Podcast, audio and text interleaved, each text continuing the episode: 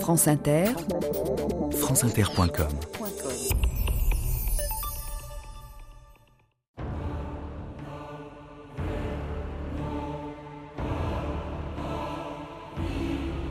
Cet autre Alexandre, le voyez-vous comme il vole à la victoire ou à la mort?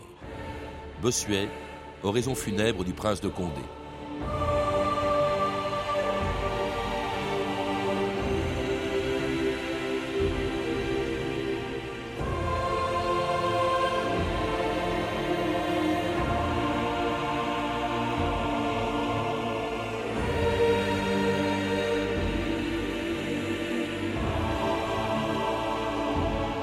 2000 ans d'histoire.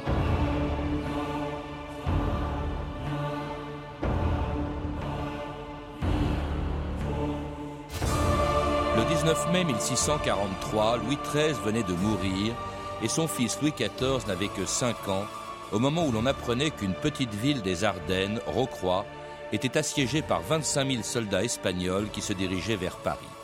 Jamais depuis le début de la guerre contre l'Espagne, la France n'avait été autant menacée et tout dépendait des 11 000 hommes de l'armée de Picardie. Elle était commandée par un jeune prince de 21 ans dont personne n'avait encore entendu parler. Il s'appelait Louis de Bourbon, il était alors duc d'Anguin et futur prince d'une des plus grandes familles du royaume, le Grand Condé, qui ce jour-là entrait dans l'histoire en offrant au tout jeune Louis XIV et à son premier ministre Mazarin la première grande victoire d'un règne qui venait tout juste de commencer. Depuis ce matin, par ordre de la reine, je suis votre principal ministre. Et monsieur Letellier, votre secrétaire d'État à la guerre. Et nous vous apportons la nouvelle de la plus grande victoire qui a remporté vos armées. Le duc d'Anguien a écrasé les Espagnols à Rocroi, dans les Ardennes. Il envoie des fagots de drapeaux à votre majesté. Tu m'emmènes pas à la guerre? Oui. Tant de lauriers après cinq jours de règne. Quel présage. Mais celui qui les a coupés à la main grande, je me méfie de l'orgueil de Condé.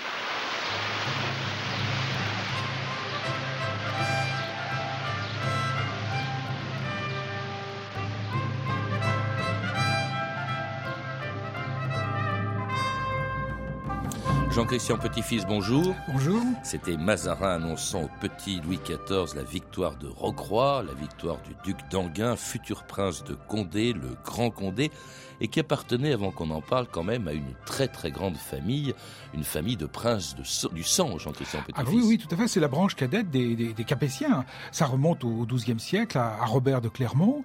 Et bon, pour se situer au XVIe siècle, on voit un Louis Ier de Bourbon, euh, prince de Condé, qui est le frère d'Antoine, père d'Henri IV.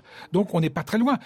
On est vraiment euh, une branche cadette qui est proche de, de la famille royale. Prince de sang, c'est parce qu'elle descend justement. Prince de sang, oui, prince, euh, à tel point que euh, la mort prématurée du jeune Louis XIII et de son frère Gaston aurait pu conduire sur le trône Henri II de, Condé, prince de Condé, qui est le père du, grand Condé.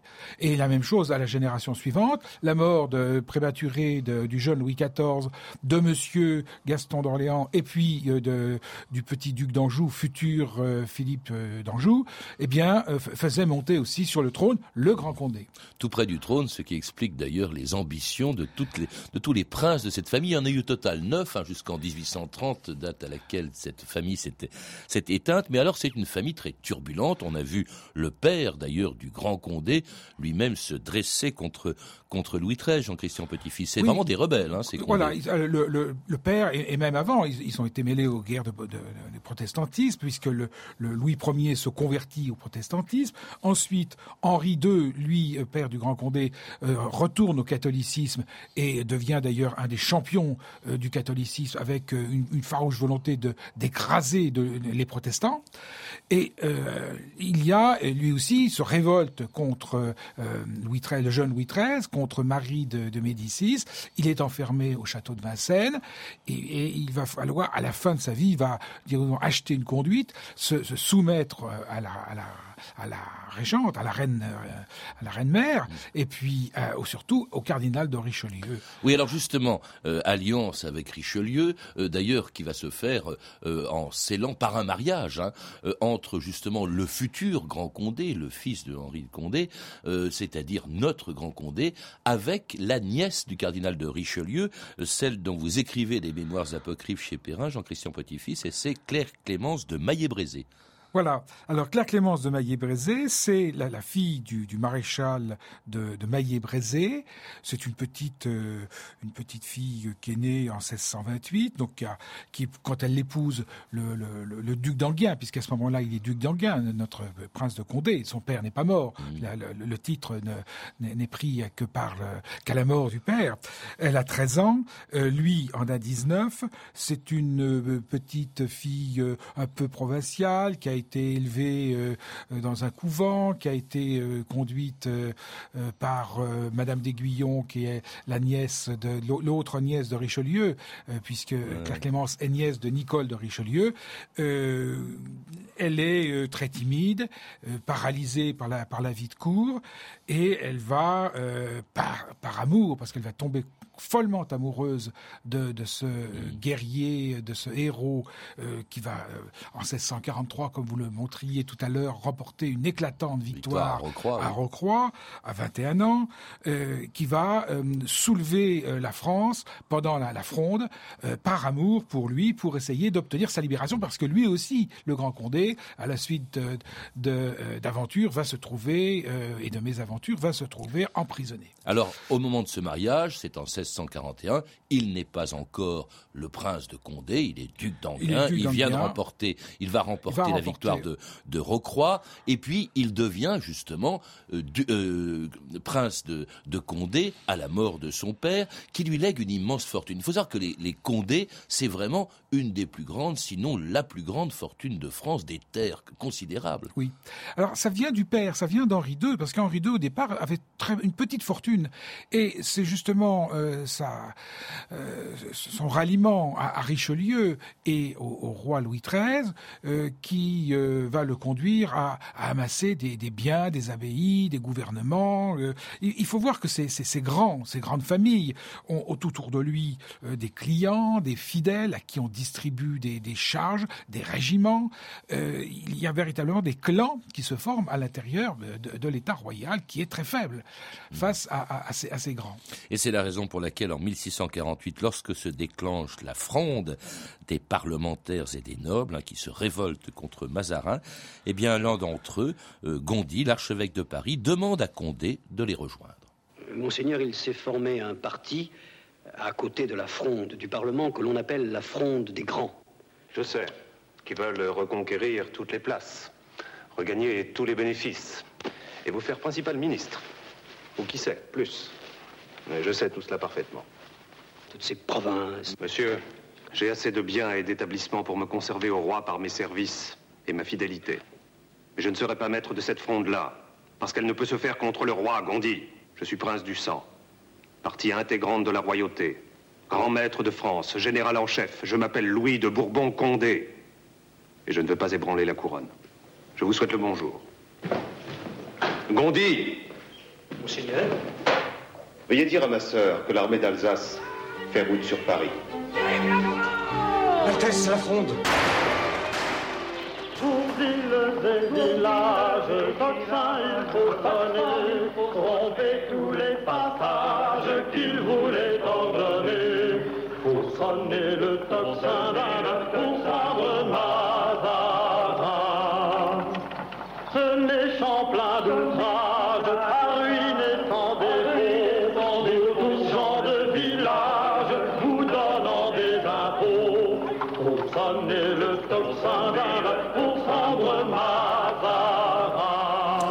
chanson de la fronde qui se déclenchait donc en 1648 contre Mazarin, fronde des parlementaires du Parlement de Paris, fronde aussi de quelques nobles, on l'a entendu, qui décident au fond de profiter de ce moment très de faiblesse du, régime, au moment de la régence. Louis XIV n'a que 5 ans. Euh, le gouvernement est assuré par Mazarin, par Anne d'Autriche, par la mère de, de, Louis XIV. Et là, il s'agit au fond d'essayer d'obtenir des faveurs, d'obtenir des titres, d'obtenir des terres. C'est ça la raison de la fronde des princes, en tout cas, Jean-Christian Petit-Fils. Voilà, alors il y a deux frondes. Il y a une fronde, en effet, des, des, des parlements. Euh, et au cours de laquelle d'ailleurs la famille de Condé va se diviser, puisque euh, le grand Condé, lui, euh, victorieux à Lens en août 1648, euh, va ra ramener son armée de, de, de, Flandre pour faire le siège de Paris contre les, les, les parlementaires. Et de, à l'intérieur de cette famille de Condé, il y a Madame de Longueville, sa sœur, Anne Geneviève, qui, elle, a rejoint le camp des, des, des frondeurs. Alors ça, il y a, y a, cet appétit de, de, pouvoir, de titre, euh, qui explique cette fronde des, des princes. Euh, Condé ne s'y rallie pas. Au contraire, il va même défendre la monarchie. Voilà. Il va même la sauver. Quand Anne d'Autriche s'enfuit avec son fils, euh, le tout jeune Louis XIV, quitte Paris pour aller au château de Saint-Germain, c'est sous la protection de Condé. Oui, Condé n'est pas un féodal, euh, c'est un absolutiste. Il est, il est favorable, il est partisan d'une monarchie absolue. Et s'il était monté sur le trône, on aurait certainement eu un, un autre Louis XIV, euh, peut-être probablement plus brillant, parce que c'est un homme d'une intelligence ah extraordinaire. On, on l'a, on l'a pas dit, mais euh, à, à 13 ans, il, il, rédigeait une thèse de, de logique, d'éthique et de physique. À 17 ans, un traité des fortifications. Euh, il, il raflait tous les prix au collège des jésuites, et c'était pas parce que il était prince. Véritablement, c'est un homme d'une intelligence lumineuse, mais c'est aussi euh, un homme d'un caractère euh, impossible, euh, violent, brûlé d'orgueil. Un but de lui-même, parce que comme il sauve, la... déjà il y a eu la bataille de Rocroi, il a sauvé la France d'une invasion espagnole, comme en plus il sauve la monarchie de la première fronde, évidemment, un but de lui-même, au point d'ailleurs d'insulter publiquement voilà, Mazarin. Il raille, il raille, il se moque de, très violemment de Mazarin, et, et peu à peu, euh, il va y avoir évidemment euh, à l'intérieur du, du, pouvoir cette, cette, rupture entre la, la régente euh, Anne d'Autriche et euh, le, le, Grand Condé, de sorte que en 1650, euh, la, la, régente va faire, en janvier 1650, la régente fait arrêter le prince de Condé, son frère Conti et le beau-frère, le duc de Longueville. Tous deux sont enfermés au château de Vincennes. Alors c'est là que votre héroïne, je rappelle de ce livre La transparence de l'aube, c'est-à-dire les mémoires apocryphes de Claire Clémence, princesse de Condé, la femme de Condé, va jouer un rôle énorme parce que ce mari qui ne l'aime pas, eh ben, elle va véritablement se battre pour le faire sortir de prison. Voilà, elle se bat, elle se bat par amour, elle, elle fuit le château de Chantilly où elle est enfermée, euh, où elle est plus exactement assignée à résidence, elle s'évade, elle gagne la, la, puissante forteresse de Montrond dans le Berry, Saint-Amand-Montrond aujourd'hui, euh, qui est vraiment la, la plus, la, plus solide, euh, le plus solide système de défense euh, au centre de la France, où d'ailleurs tous les partisans et les amis de, de, du Grand Condé qui est enfermé viennent la rejoindre, des anciens officiers de de ses troupes pour organiser la résistance. Et de là, elle va gagner euh, secrètement Bordeaux, poursuivi par, par les, les, les troupes euh, royales. Il y a et tout un épisode très, très romanesque là. Mmh. Et de, à Bordeaux même, et bien sûr, elle va lever l'étendard de la révolte contre le, le roi, contre euh, Anne d'Autriche. Et obtenir la libération finalement de Condé par Mazarin qui, qui s'incline. Et lorsqu'en 1651, justement, après un an de prison, Condé sort de prison, eh bien, euh, il est Louis XIII, Louis XIV, pardon, à ce moment-là, à 13 ans, il est devenu majeur, et la sœur de Condé, Anne de Longueville, pousse son frère à se révolter contre Mazarin. Le roi est majeur maintenant. Justement, il n'y a plus un moment à perdre. Où c'est la paix? Monsieur le prince, mon frère, éloigné à jamais de toute vraie puissance et de ce qui pourrait aller, qui sait, presque jusqu'au trône. Anne, vous êtes folle. Où c'est la guerre et l'aventure? Entre les deux, je choisis la guerre. Si vous voulez la guerre, il faut la faire. Lorsque j'aurai tiré l'épée, ce ne sera pas pour crever des oreillers. Nous pouvons soulever la Guyenne, le Poitou, le Berry. Et les Espagnols. Parce qu'il va falloir s'allier aux Espagnols. Je pense que vous y avez songé. Que décidez-vous? La guerre. Condé Condé La déroute royale a commencé, le cul de Mazarini va souffrir. Pour te soutenir, la vieille noblesse va courir. L'Espagne te prêtera ses armées. Messieurs, le prince de Condé va tuer le roi et monter sur le trône. Salut! C'est ainsi que trois ans après avoir sauvé la monarchie, Jean-Christian Petit-Fils, Condé se tourne contre elle, en tout cas contre Mazarin, contre la régente, contre Anne d'Autriche. Euh, au fond, il trahit d'autant plus qu'il va faire appel aux Espagnols. Voilà, il a le sentiment de ne pas avoir été euh, suffisamment récompensé, remercié par euh, la régente. Il méprise, on l'a dit, il déteste le cardinal Mazarin, un Italien qui, ne comprend pas la, grandeur de, de, la famille royale, qui ne comprend pas les grands, et il va en effet trahir ce qu'on appellerait aujourd'hui trahir. Dans son esprit, c'est probablement pas ça, parce que euh, on est encore euh, pas très loin du connétable de Bourbon. On n'est pas très loin d'une idée que euh, les, les, familles royales en Europe se, tiennent toute la main et que lui, étant de sang royal, il peut avoir l'appui de son cousin Philippe IV d'Espagne, roi d'Espagne. Mais en effet, après, il y a une seconde, un second soulèvement de, de, de Bordeaux, auquel d'ailleurs Claire Clémence et Anne Geneviève de, de Longueville participe. Euh, Claire Clémence est plutôt hostile à cette alliance avec les Espagnols. C'est la nièce de Richelieu, ne l'oublions pas.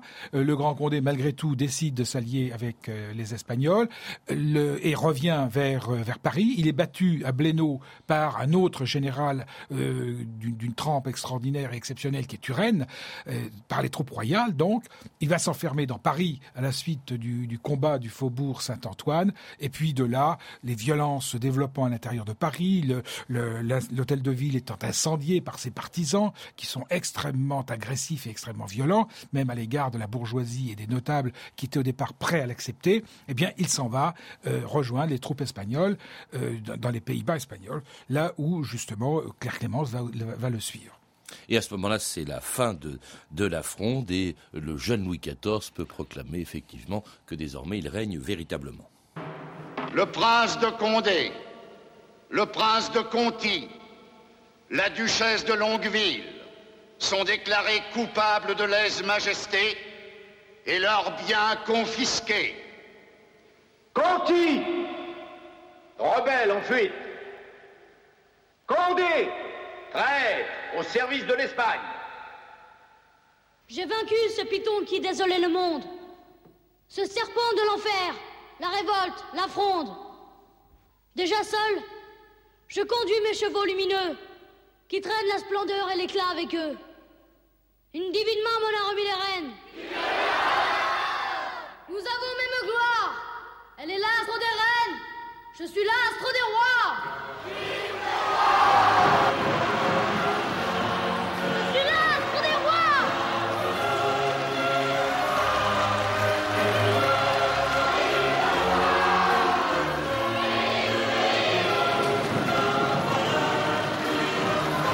C'est le jeune Louis XIV proclamant la fin de la fronde. Louis XIV qui, dit-on, a été très marqué. Bon, il ne règne pas encore à cette époque-là, mais quand il le deviendra, quand il devient véritablement roi, c'est-à-dire à la mort de Bazarin, a tellement été marqué au fond par cette fronde des princes, et notamment de Condé, que ça explique beaucoup la, la monarchie absolue. Mais en attendant, Jean-Christian Petit-Fils, il faut rappeler qu'on l'a entendu, effectivement, Condé s'enfuit, Condé va se battre dans l'armée espagnole. Là, c'est vraiment de la trahison. Il est à, oui, oui, il est à la tête des, des, troupes espagnoles. Alors, c'est pas toujours facile. Il est, il est bien sûr ce génie militaire. Il va défaire Condé, il va défaire Turenne à Valenciennes en 1656. Et puis, euh, en 1658, deux ans plus tard, à la bataille des Dunes, il va être battu. Mais là, il faut dire que c'est Don Juan d'Autriche, l'espagnol, qui a mal organisé euh, les, les, les, troupes, les fameuses tiersos espagnoles, et Condé s'en aperçoit, mais il ne peut pas être, il, ne peut pas décider de, de, de, la bataille. Et on, on, raconte cette petite anecdote. Il est avec le duc de Gloucester, qui est un jeune homme, et il lui dit euh, Monseigneur, avez-vous déjà vu une, une, livrer une bataille? Et le jeune prince répond non. Eh bien, dans deux heures, vous verrez comment on en perd une. Et en effet, au bout de deux heures, euh, les troupes de, de, Turenne battent celles de Condé, mais Condé n'avait pas les, les, les, les, coups des franches, si je puis dire. Et, et un Condé qui, qui on l'a entendu aussi, perd tous ses biens, a perdu tous ses biens. Ils ont été confisqués forcément. Ah voilà, alors il, vit à Bruxelles, euh, Claire Clémence vit à, Malines dans des conditions épouvantables, elle est obligée de licencier, euh, de, de, de congédier ses, ses, ses, dames d'honneur, tout, tout son personnel. Le petit prince est élevé, parce qu'ils ont eu finalement un enfant qui est un qui s'appelle le duc d'Anguien, et eh bien est élevé euh, par le, le, Grand Condé. Condé dit je suis dans la gueuserie et, en effet il n'y a plus de moyens. Alors on essaye de de, de, colmater les brèches en quelque sorte. Il y, a, des besoins de représentation à Bruxelles. Le Grand Condé a besoin de, vivre honnêtement et c'est sa femme qui à nouveau se, se sacrifie pour lui. Comment ça, sacrifier? C'est-à-dire qu'elle accepte qu'on supprime euh, euh, sa maison particulière. Mais alors, comment se sont passées les, la réconciliation C'est passé la réconciliation avec le roi, justement, Jean-Christian Alors, le traité des Pyrénées de 1659 a prévu euh, l'amnistie pour le, Grand Condé. Et la rencontre avec Louis XIV, c'est une rencontre tout à fait majestueuse, extraordinaire, qui se passe à Aix-en-Provence en janvier 1660. Le Grand Condé s'agenouille, reste le, temps de, de deux terre, euh, disent les, chroniques, pour euh, euh, se demander le pardon du roi. Voilà, faire sa soumission et demander le, le, patron. Et le roi fait comme si rien ne s'était passé. Et ça lui là, c'est un basculement complet dans la vie de Condé, puisque Condé change complètement d'attitude. Oui, ça lui permet en tout cas de récupérer son château de Chantilly, où il va devenir un parfait courtisan, sollicitant la grâce et les faveurs de Louis XIV. Le 10 avril 1671, Monsieur le Prince de Condé, sa Majesté m'a donné toute raison de croire qu'elle accepterait volontiers de se rendre à Chantilly à votre invitation. La visite durera trois jours. Le roi me charge de vous dire son désir qu'elle se déroule sans solennité dans la simplicité des plaisirs champêtres. En d'autres termes, si vous prisez la faveur que vous fait Sa Majesté, vous veillerez à ce que les fêtes soient d'une somptuosité et d'une fantaisie sans limite. Marquis de Lauzun, au service de Sa Majesté Louis XIV. Il faut que tout soit parfait. Mais tout sera parfait, mon prince. Vous êtes un homme remarquable, Vatel. Vous finirez vicomte. Vous êtes au courant? Au courant. Le roi vous veut à Versailles.